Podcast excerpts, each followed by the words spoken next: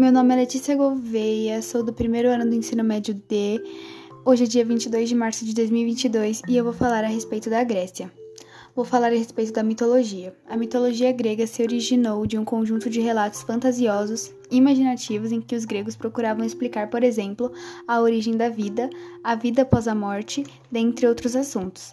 Os deuses gregos eram homenageados por meio de jogos e competições esportivas.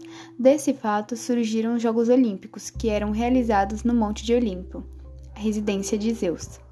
No universo simbólico da mitologia grega existiam diversos mitos.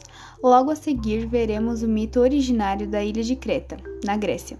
Segundo consta nos relatos históricos, nos documentos ou vestígios deixados pelos gregos, na ilha de Creta existia um labirinto intransponível. Nenhum homem que adentrou o labirinto conseguiu encontrar a saída. Além disso, estar perdido dentro do labirinto se tornava perigoso em razão da presença da figura mitológica do Minotauro, que ali habitava. O Minotauro, na representação mitológica, tinha o corpo humano e a cabeça de touro. Essa mitologia surgiu após a derrota de Creta para Atenas. O Minotauro se encontrava dentro do labirinto para receber oferendas que Atenas pagava a Creta todos os anos. Agora vou falar a respeito do cavalo de Troia. De acordo com os poemas épicos de Homero, Ilíada e Odisseia, o cavalo de Troia era um cavalo de madeira e que era oco por dentro, e em seu interior foram escondidos diversos soldados, inclusive Odisseu.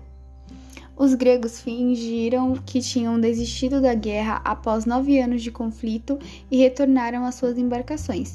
Eles deixaram o cavalo de Troia como presente aos troianos. Os habitantes de Troia discutiram sobre o que fazer com o presente. Alguns achavam melhor destruí-lo e outros achavam que deveriam ficar com o cavalo. Enfim, chegou-se à conclusão de que ficariam com o cavalo dentro da cidade.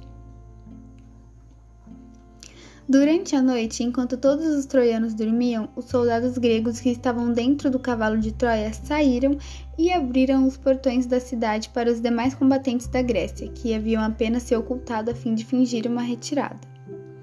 O exército grego saqueou, incendiou e destruiu a cidade de Troia, transformando-as em ruínas. A maior parte dos troianos foi morta pelos gregos. Além disso, a história contada é que eles resgataram Helena. Agora vou falar a respeito de Espartas ou Atenas. Atenas viveu um momento de domínio político, mas também cultural houve um florescer das artes, da ciência, do pensamento filosófico e da própria construção urbana. Esparta, por outro lado, apostava em uma educação militar e rígida, educando homens desde os sete, desde os sete anos de idade nessa lógica.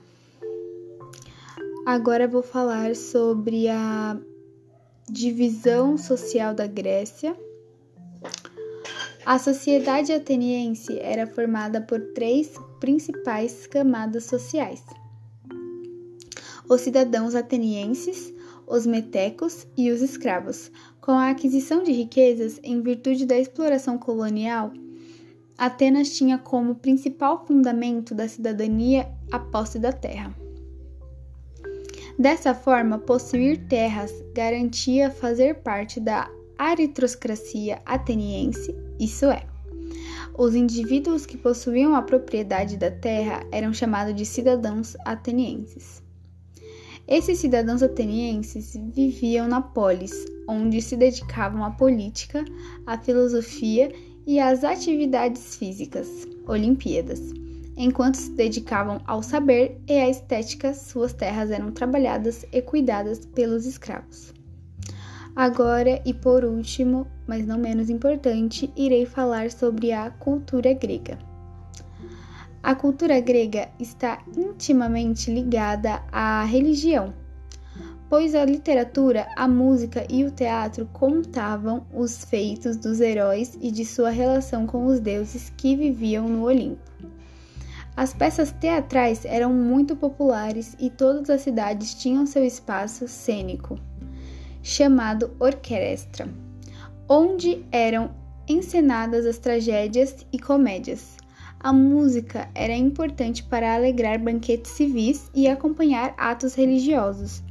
Os principais instrumentos eram a flauta, tambores e harpas. Esta última era utilizada para ajudar os poetas a recitarem suas obras. Igualmente, os esportes faziam parte do cotidiano grego. Por isso, para celebrar a aliança entre as diferentes polis, organizavam-se competições nos tempos de paz. Esse foi meu podcast. Espero que você tenha gostado. Se você gostou, aplauda meu podcast. Obrigada por assistir até o fim. Beijos.